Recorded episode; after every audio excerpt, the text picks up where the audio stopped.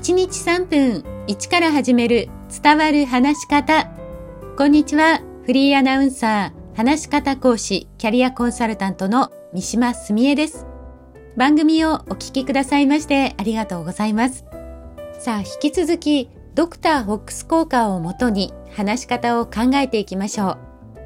今回は話し方や口調についてです。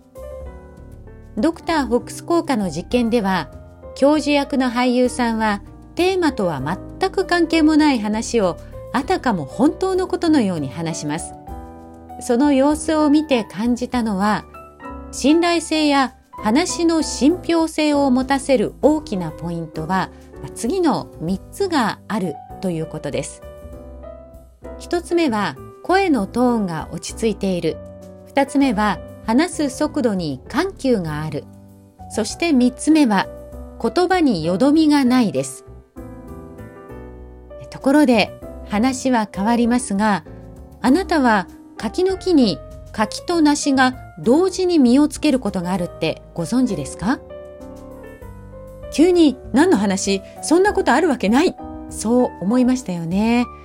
まあ、私もそう思っていたんですけれども先日農家の方に直接お話を伺ってきましたすると3年くらい前から柿の木に梨がなっているのに気づいたと言われていてこれ接ぎ木ではないそうなんです。今専門機関で調査されているそうですがその理由は受粉の影響ではないかと言われています。柿の花に昆虫が梨の花の花粉を運んできてでその花粉の量で柿ではなく梨が実ったのではないかということなんです。まあ、これまでの生態系を大きく変えることとして研究されています。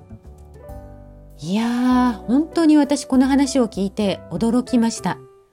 ただ私、柿も梨も好きなので、お家にあったら一度で二度楽しいなとか、あとついでに海の牡蠣もなってくれたらいいのになって思いましたけど、まあこれは絶対にないですね。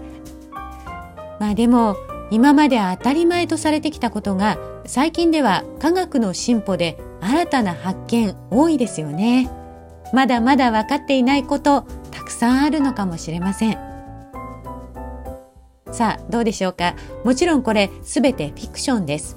まあ最初から疑ったままの人もいたと思いますけれども次第に嘘か本当か迷いながら聞いた人もいらっしゃるんではないでしょうか。信憑性を持たせるのに意識したのは最初にご紹介した3つのポイントです。トーンはあまりに大げさにならないように全体的に落ち着いた感じで話したこと。それから緩急をつけることで自然な話し口調になるんですよね。で、最後の言葉のよどみ。これについては次回お話しします。今日も最後までお聞きくださいましてありがとうございました。